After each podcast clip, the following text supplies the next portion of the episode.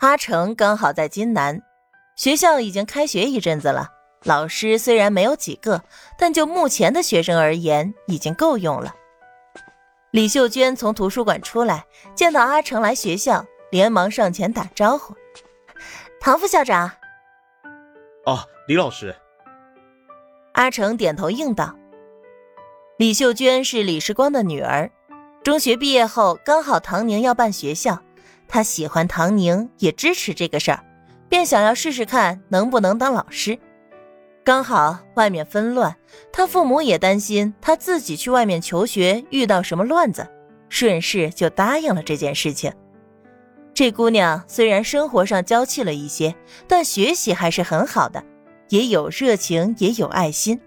通过面试之后，就成为了孩子们最喜欢的老师。阿成本来觉得自己就是个打杂的，可是学校建好了，大家都要推他上位。就连唐宁都首肯他做副校长，他浑身都别扭，只好更加的兢兢业业的工作，努力办好学校里的每一件事。刚开始听见有人叫他校长，他只觉得耳根子发痒，整个身子都要烧起来。这阵子好不容易才稍稍的适应了一下。图书馆的书目都核对完成了吗？学校要建图书馆也是唐宁决定的。他拟定了书目，眼下正一批批的书来到，这件事儿就要学校的老师来完成核对整理了。李秀娟点点头，嗯，刚刚核对好。唐姐姐，你的书目是很好的，只是有些孩子基础太差，需要一些更加低龄的读物。不知道上海有没有？唐副校长，你和唐姐姐写信的时候能不能提一提啊？可以，小姐事情多得很。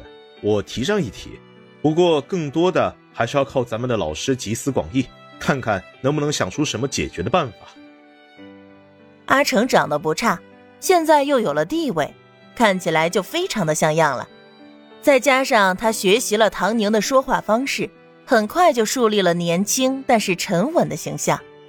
他觉得小姐教了他很多，不只是画图和设计，更多的是行事作风、一言一行。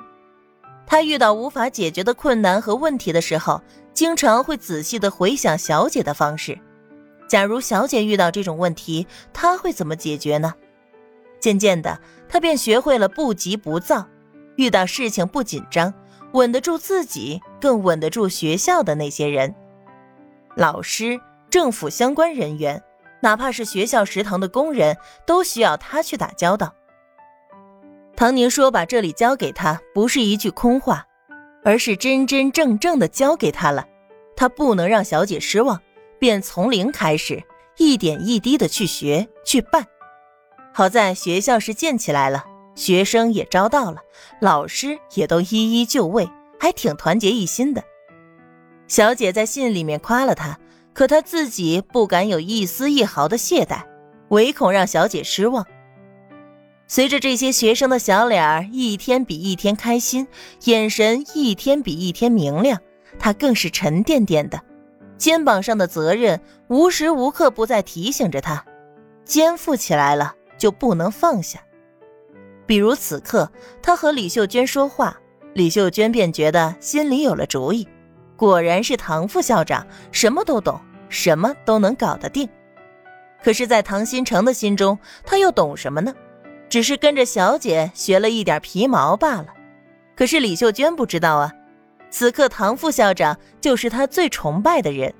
她抬起年轻有朝气的眼睛，笑着说道：“那我跟王老师、陈老师商量商量，看能不能我们自己先编一些小故事出来，或者一些朗朗上口的歌谣，能够让孩子们好记一些。”这个方法很好，这件事做成了，我要给小姐提一下。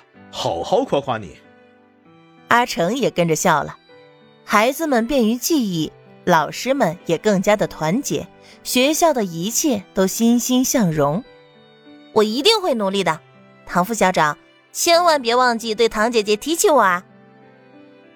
李秀娟满脸的坚定。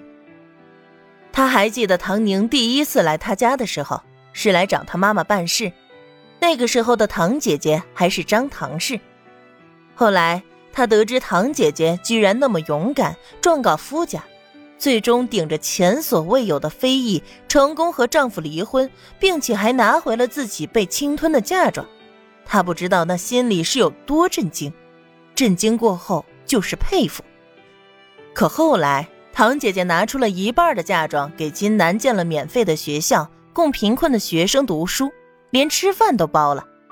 又有人猜测她是不是想要一个好名声，还有的人是根本就不相信，想着嘴上说的好听，最后钱还不是被她本人和政府分了吗？真正可以落到贫困孩子身上的能有几个呢？五万大洋呢，一辈子都没见过这么多钱。可以舒舒坦坦花用一辈子了，这唐宁还真就说拿就拿了。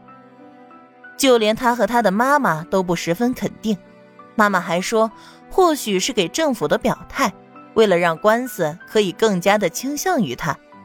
不过有这个心就是好的，很多人连个样子都不做呢，最起码唐宁可以真真实实的拿出来。可是后来学校建起来了。招生告示也贴的全金南都是，还有招聘教师的。李秀娟的一个同学被家里人压着去嫁人，还有的去了上海读书，但更多的是回到家里等着嫁人。李秀娟不想自己也变成其中的一种，可是让她去上海读书，她又觉得害怕，而且父母都在金南，一时半会儿也调不去上海，只好作罢。后来他就去了学校试试看，如果可以做老师，也算是一件好事。他没有那么多钱可以帮助这些孩子，可是他还可以用自己的知识和劳动来给他们提供帮助，这不是也挺好的吗？亲自参与到学校的建设当中，李秀娟才觉得唐宁的不容易。她心中的唐姐姐实在是一个极具传奇色彩的女子。他嫉恶如仇，对虐待他的夫家毫不留情。